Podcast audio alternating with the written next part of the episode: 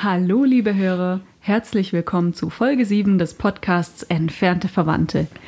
Hier geht es um Geschichte und Geschichten, konkret um die Geschichte meiner Vorfahren. Wir befinden uns sozusagen in Staffel 1, in der es um die Waldenser geht, von denen ich unter anderem abstamme und von deren Leben und Leiden wir hier seit Folge 1 erzählen. Wir, das sind mein Mann Fabian, der hier als Fragensteller, Diskussionspartner und Vorleser eingebunden ist, und meine Wenigkeit. Hallo. Zu Beginn dieser Folge möchte ich mich nochmal ganz herzlich bei euch allen, die ihr hier zuhört, bedanken. Wir haben in den letzten Wochen zahlreiche Hörer hinzugewonnen und auch schon die ersten positiven Bewertungen auf diversen Podcast-Playern erhalten. Das freut uns natürlich besonders. Also wenn euch dieser Podcast gefällt, dann helft uns gerne noch ein bisschen bekannter zu werden, indem ihr euren Bekannten davon erzählt oder den Podcast auf Social Media teilt oder uns eine gute Bewertung dalasst. Denn so steigen wir bei dieser, Spotify, Apple und so weiter im Ranking und bekommen die Chance, von noch mehr Leuten entdeckt zu werden. So, jetzt aber genug der werbenden Worte. Wir steigen direkt ein in die Geschichte und machen da weiter, wo wir letztes Mal aufgehört haben, im Zeitalter der Reformation. Meine Vorfahren, die Waldenser, waren ja eine, wenn man so will, spalterische Gruppe vorreformatorischer Christen, die für ihre Ablehnung der katholischen Auslegungen und Gebräuche über Jahrhunderte verfolgt, gefoltert, bedroht und ermordet worden waren.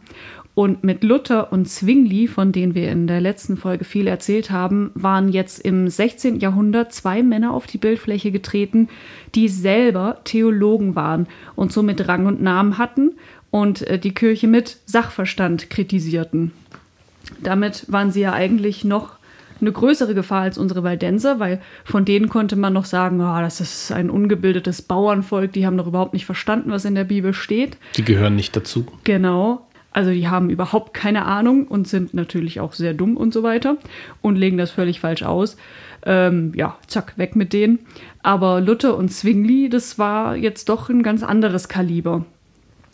Und da hier auch der 1517 erfundene Buchdruck dazu führte, dass zahlreiche Leute in großer Geschwindigkeit von diesen neuen Ideen erfuhren, wurde, ähm, ja, man kann sagen, eine regelrechte reformatorische Welle losgetreten. Und die Kunde von all dem, was da jetzt passiert in Deutschland und in der Schweiz, die drang vor bis in die Alpen, wo unsere äh, ja, ungebildeten Bauern in Anführungszeichen da sitzen und ähm, ihr Dasein fristen, wenn man so will.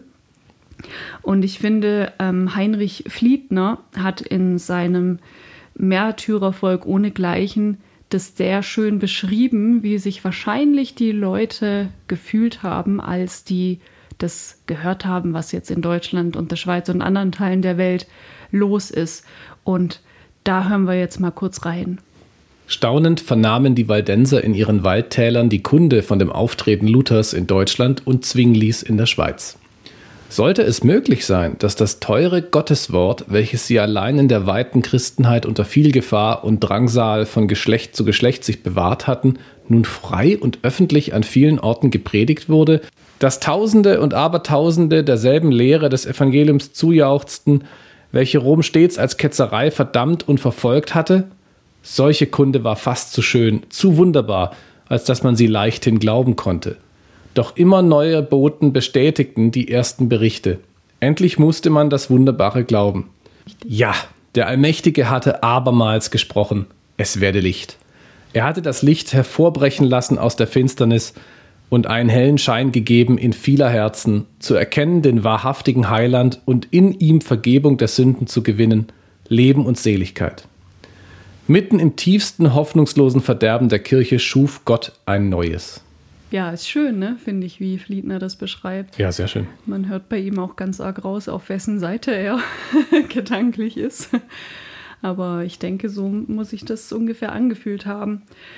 Was auf jeden Fall klar ist, ähm, ja, da wurde etwas echt, echt Großes losgetreten. Mhm. Und deswegen beschließen die Waldenser, davon wollen wir uns erstmal unser eigenes Bild machen. Also beschließt man, einige Männer als Abgesandte ins Ausland zu schicken. Was ja auch irgendwie gefährlich ist, oder? Weil sie sind ja weiterhin nicht geduldet. Es ist kompliziert. Also wir waren ja in der Folge 5, meine ich, ähm, stehen geblieben nach dem letzten Kreuzzug. Mhm. Und ähm, in der Folge 6 sind wir dann auf Luther und Zwingli und so weiter gekommen. Ähm, das heißt, wir sind äh, geografisch woanders hingegangen mit unserem Blick. Aber in Savoyen selber ist die Zeit ja nicht stillgestanden, sondern ist auch weiter gelaufen. Mhm. Und da haben wir jetzt langsam eine Zeit der Erholung. Also das heißt, äh, nachdem der Kreuzzug dann an der einen Stelle mehr oder weniger gescheitert ist, äh, wurde beschlossen, also gut, jetzt lassen wir die mal in Ruhe. Ah, ja. Und dann siehst du halt wieder diese, wenn man so will, diese Wellenbewegungen, von denen wir auch schon gesprochen haben. Also es gab immer Zeiten, da waren sie extrem verfolgt und dann gab es wieder Zeiten, da wurden sie geduldet oder sogar, naja, gefördert, wäre vielleicht zu viel gesagt, aber man hat sie halt ihr Ding machen lassen. Okay. Und aktuell, äh, also da, wo wir uns jetzt gerade befinden, ist zumindest Reisen ähm, nicht großartig gefährlich. Das konnten sie dann durchaus machen. Außer der üblichen Gefahren für alle. Richtig, genau, die jeder hatte in der Zeit. Okay. Wagenbruch und äh, Wegelagerer und, und, und Darmbruch. Oh, oh, hoffentlich nicht, ja. Und äh, diese Gruppe besteht aus Barben, Barben, wir erinnern uns, das waren die Prediger der Waldenser. Das heißt also quasi deren Geistliche. Und diese machen sich jetzt auf den Weg über die Alpen und treffen im Schweizer Kanton Wallis, also man muss sich das überlegen, die sind in Savoyen, sozusagen auf der unteren Seite Richtung Italien der Alpen und jetzt gehen sie über die Alpen und, und landen erstmal in der Schweiz. Ihr eigentliches Ziel ist auch Deutschland, aber natürlich auch die Schweiz, weil ja da Zwingli groß wirkt. Ähm, jetzt sind sie erstmal in der Schweiz und äh, treffen dort auf Farel. Und zwar heißt dieser Mann, also hier, manchmal wird er im Deutschen ähm, Wilhelm Farel genannt, wahrscheinlich weil wir Deutschen den Namen nicht aussprechen können.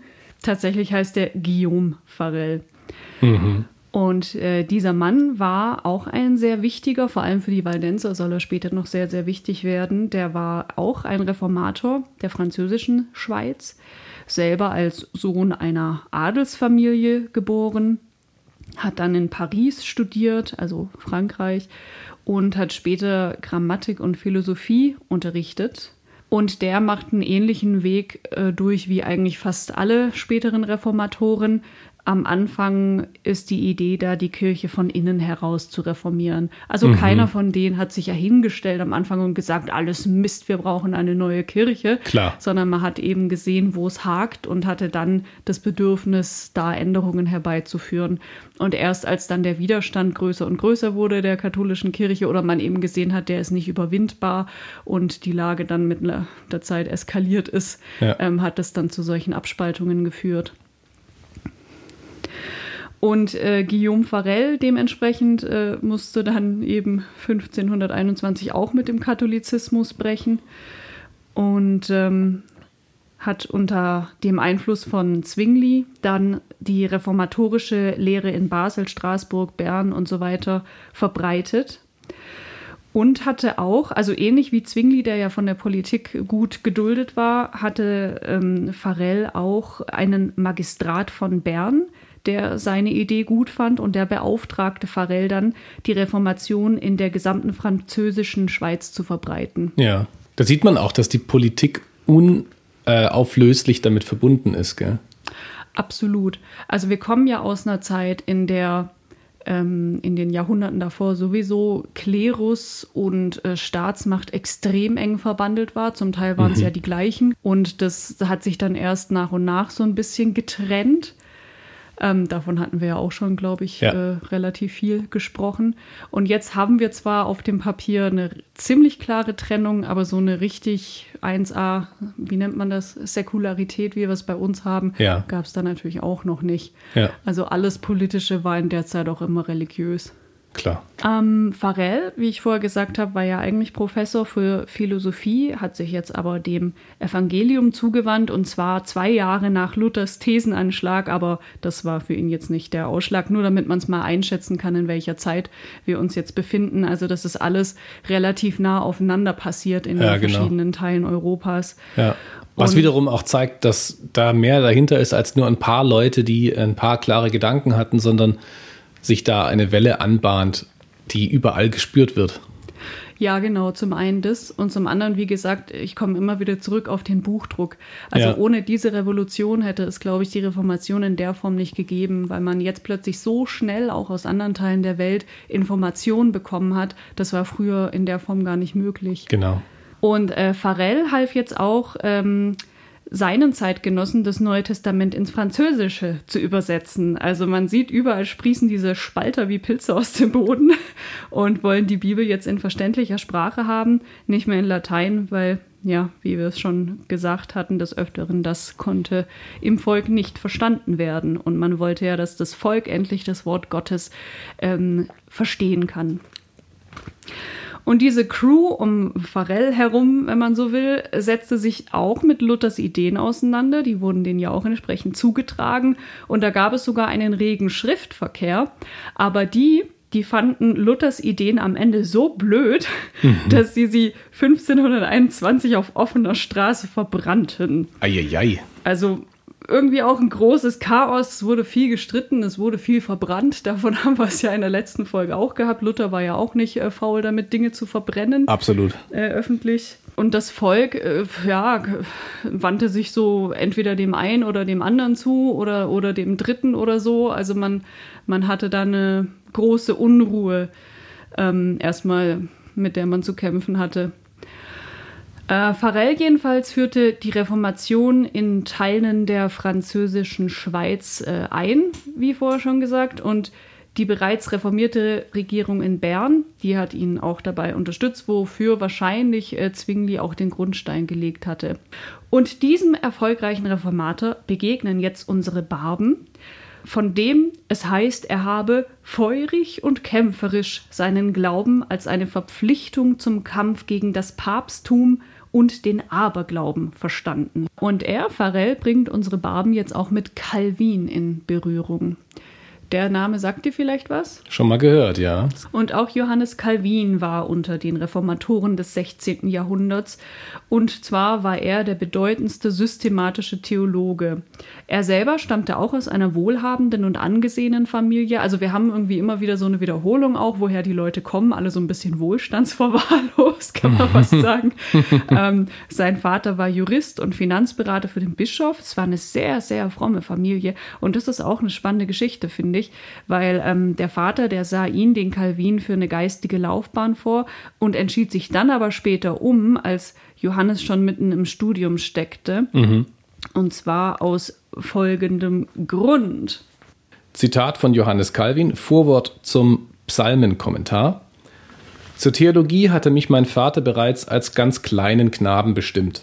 Als er aber bemerkte, dass die Rechtswissenschaft ihre Jünger allenthalben reicher macht, veranlasste er, dass ich vom Philosophiestudium weggenommen wurde, das Rechtsstudium zu betreiben.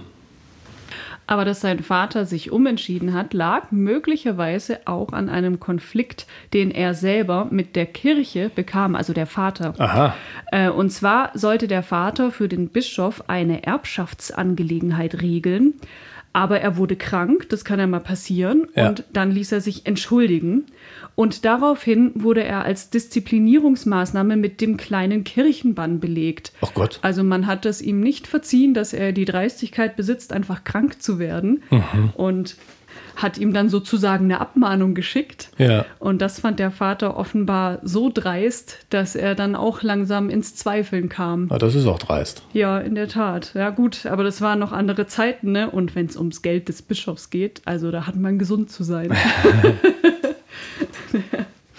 Jetzt soll der Johannes also Anwalt werden und wechselt die Uni und an dieser neuen Uni hört er dann vom Humanismus. Für diejenigen unter uns, die noch nicht wissen, was der Humanismus ist, kommt jetzt hier eine ganz kurze Definition. Ich bediene jetzt hier mal die Wikipedia-Definition. Es gibt ein paar verschiedene Varianten, aber ich glaube, das macht am ehesten das, was wir hier wissen wollen.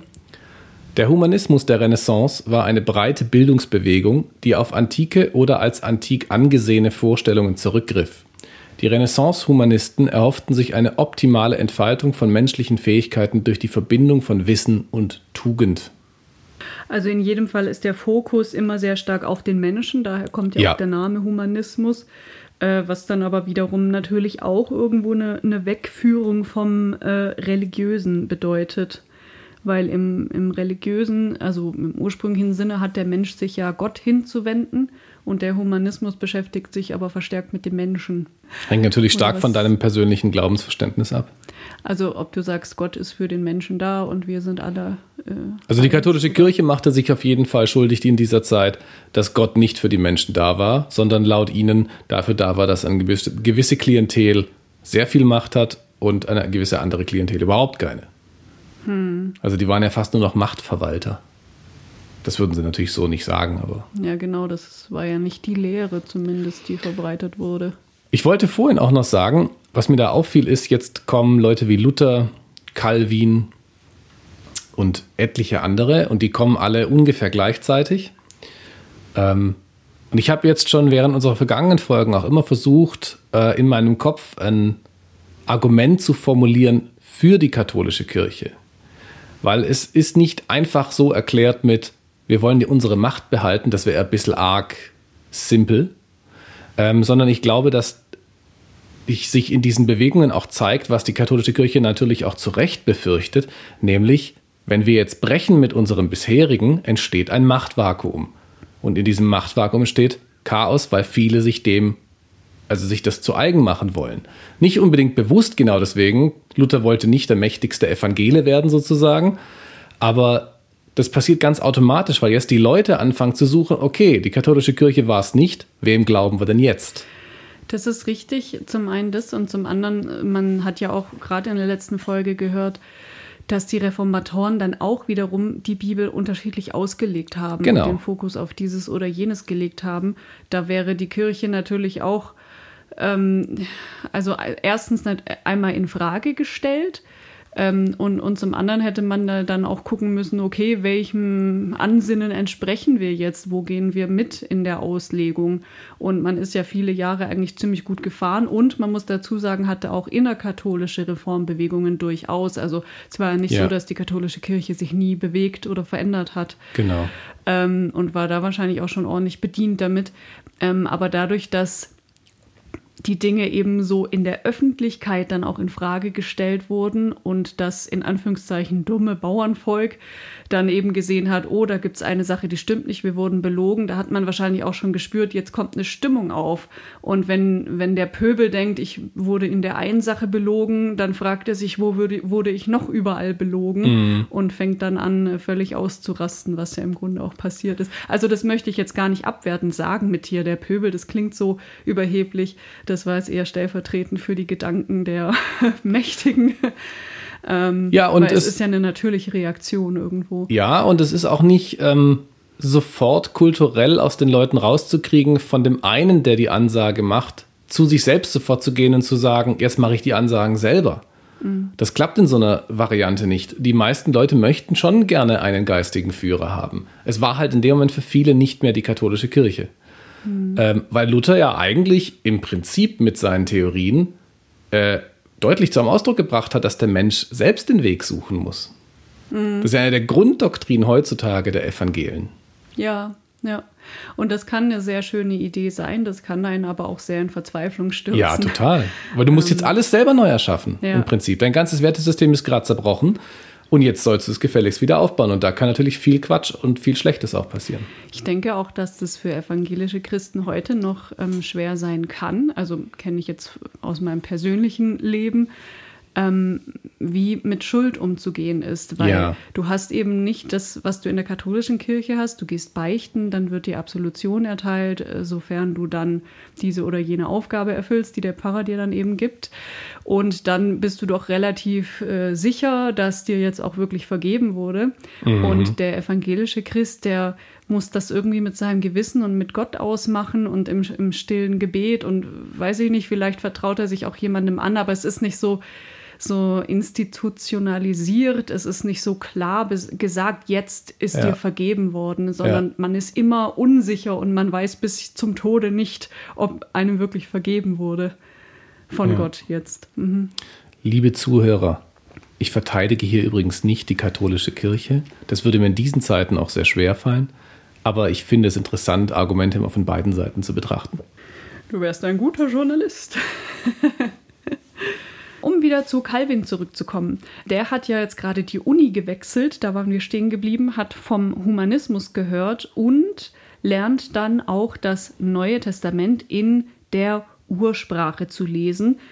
Althebräisch? Nee, Altgriechisch habe ich rausgefunden. Das ist ja eigentlich, ich glaube, das Neue eine, eine der Ursprachen. Ich Ja. bin da zu wenig theologisch bewandert, um zu wissen, ob alles auf dem Hebräischen fußt. Nee, nee, sicherlich nicht alles.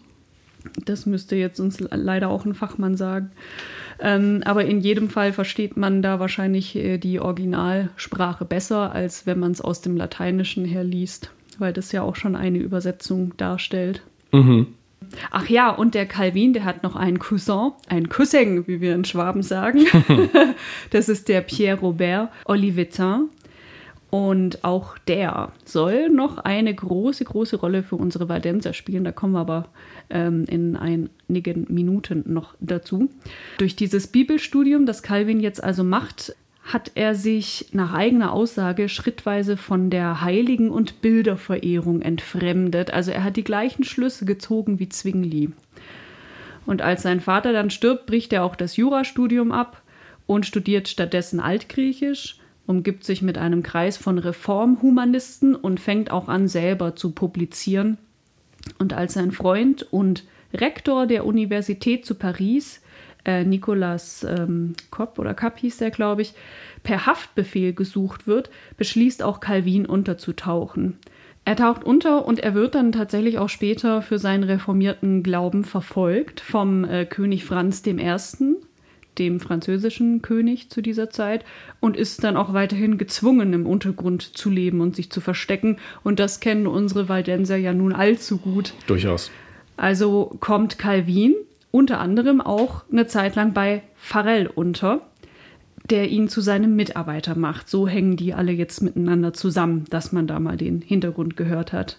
Ja, und das mit dem Leben im Untergrund, da wollte ich noch kurz äh, was dazu sagen an, an der Stelle. Luther und Zwingli, das haben wir in der letzten Folge gehört, an die hat man ja nicht Hand angelegt in dem Sinne, dass man sie jetzt äh, auf, öffentlich auf dem Platz verbrannt hätte oder sowas. Ja, zum Teil bei Luther, aber auch nur durch Glück, ne? Ähm, ja, Glück, äh, Beziehungen, Beziehungen, ja. wie dem auch sei. Ähm, genau, aber das, das eben, das wollte ich nochmal herausstellen, weil ich glaube, in der letzten Folge klang das so, ja, wow, easy peasy, die sind durchgekommen und Ja. dann ging's los.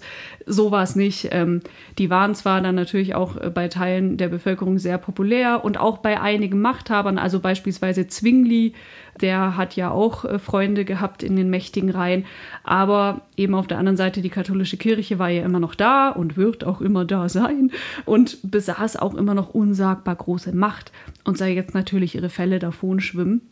Und vielen Reformatoren ging es deshalb dann auch nicht besser als unseren Waldensern. Auch die mussten um ihr Leben fürchten oder verloren es teilweise. Und in den 1530ern zum Beispiel wurden in Frankreich auch erstmals äh, ja, Heretiker hat man sie ja alle genannt, öffentlich auf dem Scheiterhaufen hingerichtet. Und das waren auch alles reformierte Christen. Aua. Aber zurück zu unseren Barben und äh, Pharrell, die sich jetzt eben kennengelernt haben. Also, nun ist es so, mh, die, unsere Waldenser kommen jetzt mit diesen ganzen wichtigen und mutigen Männern zusammen. Und jetzt geht der große äh, Austausch los, das große Debattieren. Die erzählen, wie es ihnen in den letzten äh, ja, Hunderten von Jahren ergangen ist, wie sie in ihren Gemeinden leben, äh, wird natürlich ausführlich erzählt, wie sie diese oder jene Bibelstelle verstehen und äh, dementsprechend auch danach ihr Leben ausrichten, was ja für die Waldenser ganz wichtig war, das auch immer sofort in den Alltag umzusetzen. Und man spricht darüber, wo die katholische Kirche falsch liegt und so weiter. Und man entdeckt hier zahlreiche Überschneidungen und ist einander absolut zugetan. Bei äh, Fliedner heißt es, die Waldenser seien auch Zwingli begegnet und seien da ebenfalls herzlich aufgenommen worden. Da habe ich allerdings keine weitere Quelle dazu gefunden, deswegen bin ich mir nicht hundertprozentig sicher, ob das stimmt. Also auf jeden Fall treffen sie viele weitere Reformatoren in der Schweiz, aber ihr ursprüngliches Ziel, nämlich Deutschland und Martin Luther, den treffen sie nie. Hm. Und warum das so ist, weiß ich nicht mit Sicherheit. Ich nehme aber an, dass die Leute um Pharrell ihnen den Luther quasi ausgeredet haben. Oh. Weil, äh, ja, die, wie gesagt, die haben dem seine Briefe verbrannt und so ja. und die fanden seine Idee überhaupt nicht gut. Und man hat ja dann in den Gesprächen schon gesehen, hier Schweizer Reform mhm. äh, und wir, das passt gut zusammen. Na komm, dann bleiben wir doch einfach hier. Ja, genau. so, so kann ich mir das vorstellen. Und genügend äh, Denkanstöße haben sie in ihren Gesprächen also allemal bekommen. Also, was jetzt passiert, ist was ganz Wichtiges, was auch ähm, für später noch wichtig sein wird, wenn es um die Waldenser geht. Die Waldenser, das möchte ich an der Stelle festhalten, schließen sich nicht der lutherischen Reformation an. Warum ist das wichtig?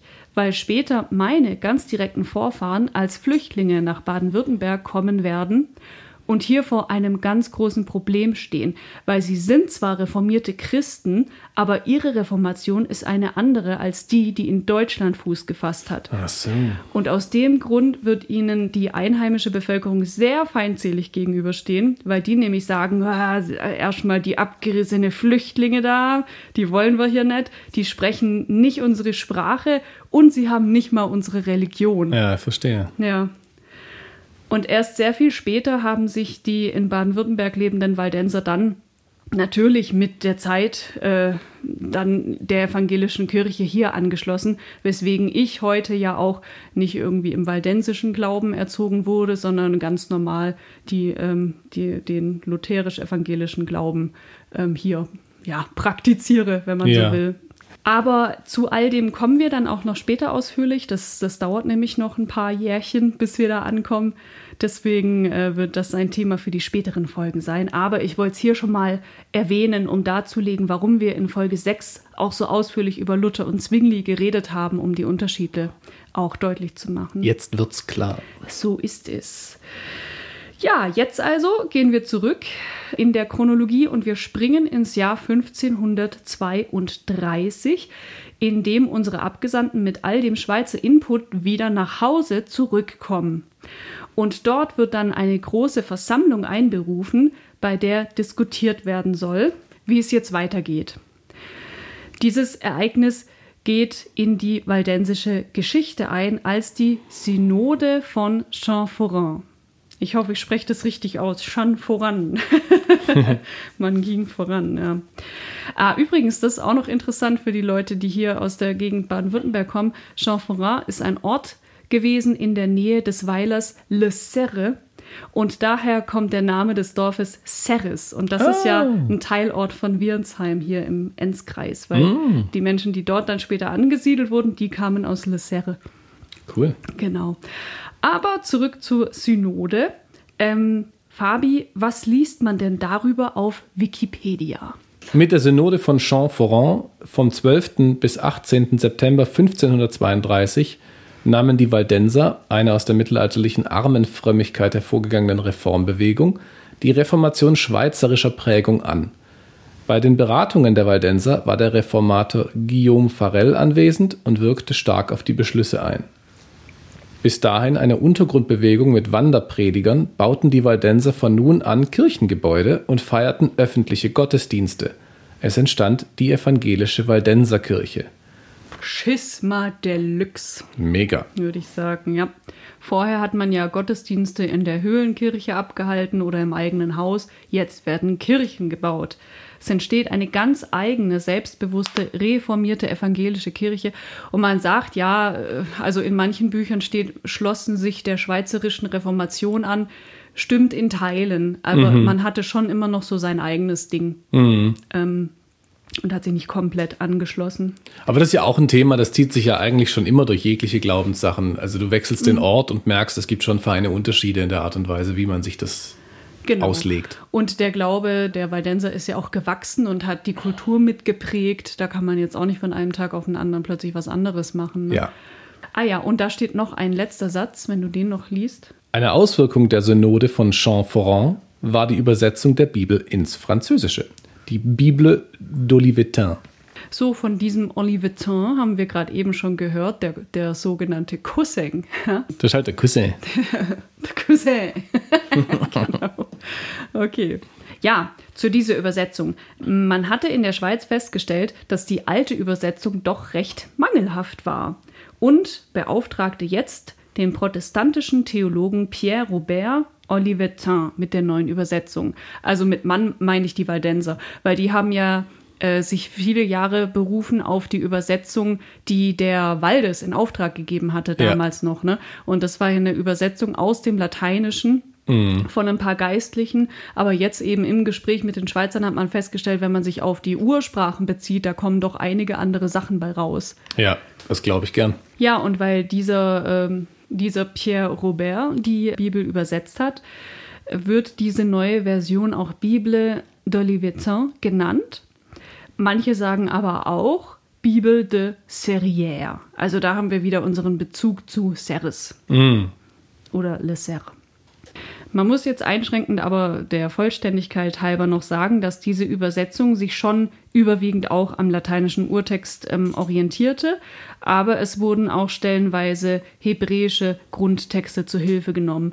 Und das ist auf jeden Fall wichtig und das ist auch was, was Theologen heute noch machen, wenn sie die Bibel lesen in ihrer Sprache oder keine Ahnung, in, vielleicht auch auf Latein oder so, dass man dann immer wieder sich bei vielen Dingen rückversichern muss, in Anführungszeichen, wie denn der hebräische Urtext das geschrieben hat, Ja. weil man da oft feststellt, dass Dinge gar nicht so eindeutig wie soll man sagen, übersetzbar sind oder, oder auslegbar sind, weil das Hebräische ja teilweise auch äh, Wörter, also das Althebräische, äh, Wörter hat, von denen man gar nicht hundertprozentig weiß, was sie eigentlich übersetzt meinen. Ne? Genau, es gibt die Studierbibel für die Theologen. Da sind die einzelnen Worte mit Nummern versehen und diese Nummern verweisen auf ein Register von Papyri.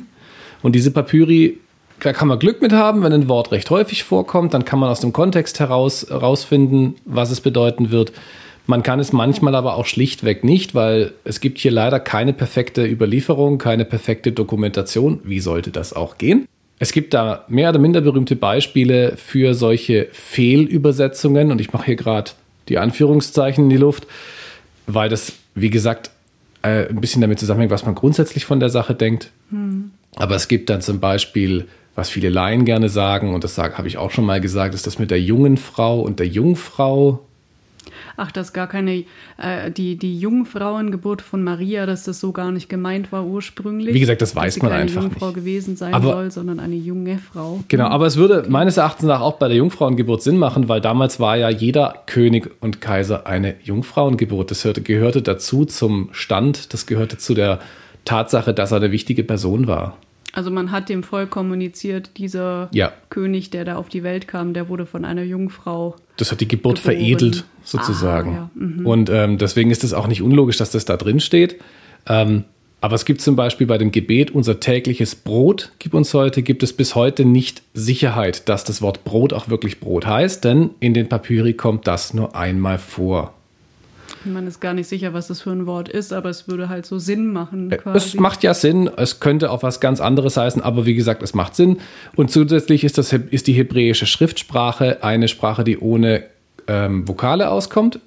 Da stehen nur Konsonanten und dann muss man die im Kopf hinzufügen. Ich habe auch mal gehört, dass das mit dem Apfel in der Geschichte des Sündenfalls ähm, im Urtext eigentlich auch nur eine Frucht ist. Und den Apfel, den haben wir im europäischen Kontext uns immer Ah, ja. reingedacht, weil das hier eben eine sehr populäre Frucht war. Es wird ja auch eher von der Frucht der Erkenntnis gesprochen und nicht äh, vom Apfel der Erkenntnis, oder? Ja, ja, aber das hat sich bei uns so eingebürgert, dass jeder an den Apfel denkt, ne? Aber vielleicht was eine Papaya. Oder? Ich habe da immer so eine alte Jeopardy, äh, so eine Quiz-Sendung-Folge im Kopf, wo danach gefragt wurde und da heißt es dann, das sei eine Quitte gewesen. oh, Also das Interessante an Bibelübersetzungen ist ja zum einen immer die Frage, ähm, wo es her, wo nehme ich das Original? Mhm. Und die andere Frage ist, was mache ich draus? Ja. Und wie wir bei Luther ja auch schon gehört haben, ist es vielleicht eine gute Idee, so zu schreiben, dass der Volksmund das auch verstehen kann. Also wie Luther gesagt hat, dem Volk nach dem Maule. Und dazu habe ich ein nices Beispiel dabei.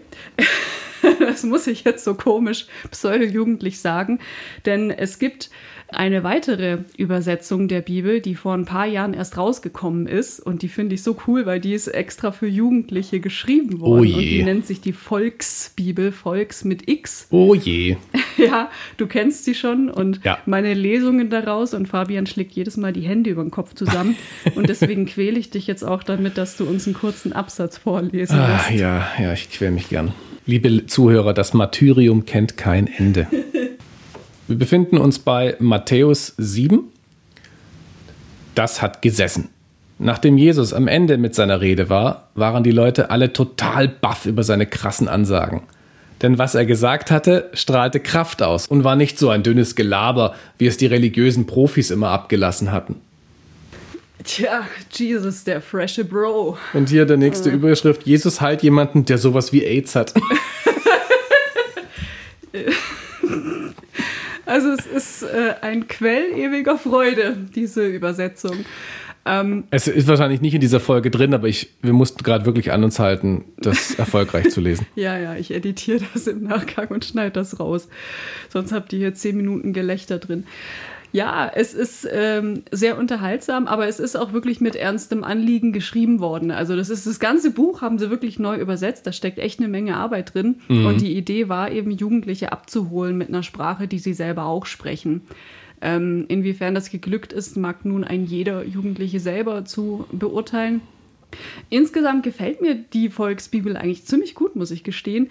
Was ich nicht so mag, ist, dass sie Sachen übersetzt haben, äh, mit zum Beispiel, es gibt ja die Stelle, in der Jesus auf dem Esel, ich glaube, nach Jerusalem einreitet. Jetzt ist ja bald Ostern, da kann man von der Geschichte erzählen. Ja. Und die sagen dann irgendwie, dass Jesus auf seinem Bike da rein äh, rodelt. Oh. Und das, äh, ja, da ist dann irgendwie doch ein bisschen was arg verfälscht. Aber da sieht man wieder, ne, das ist wieder was, worüber man sich jetzt streiten könnte.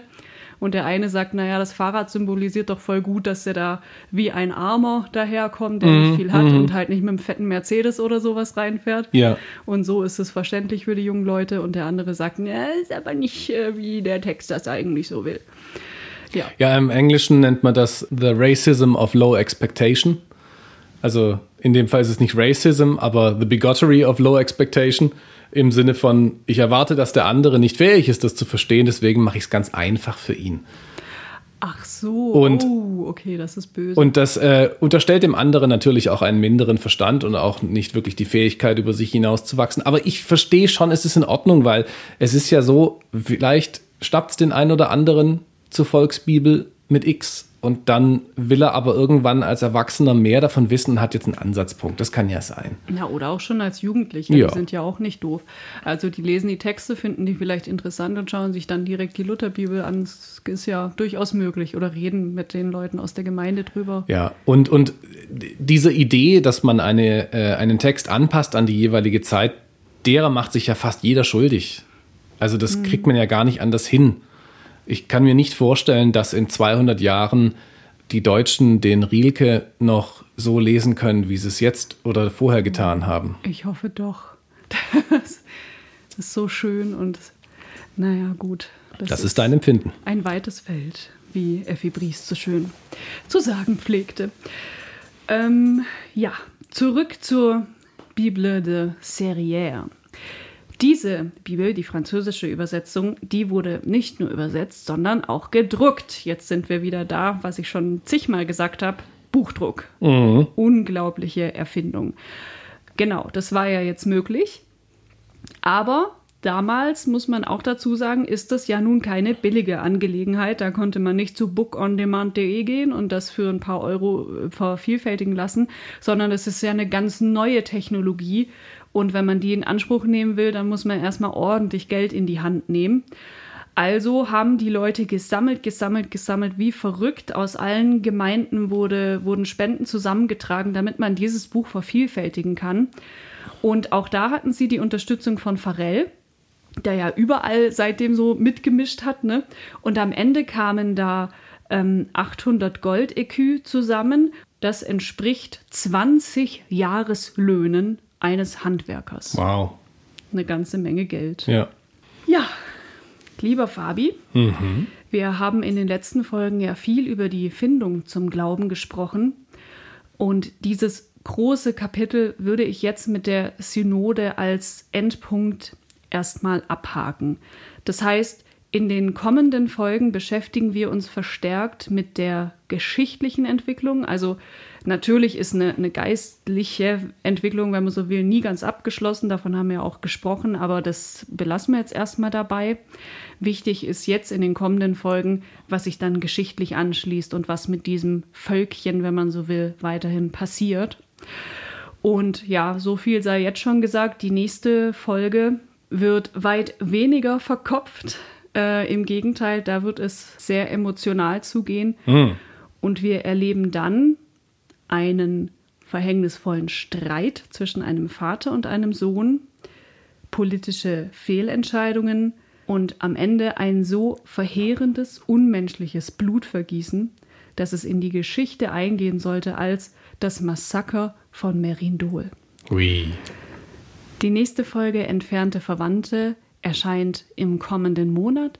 Und wenn ihr sie nicht verpassen wollt, dann abonniert unseren Podcast, um dann auch wieder mit dabei zu sein. Wir freuen uns. Bis dann, macht's gut. Tschüss.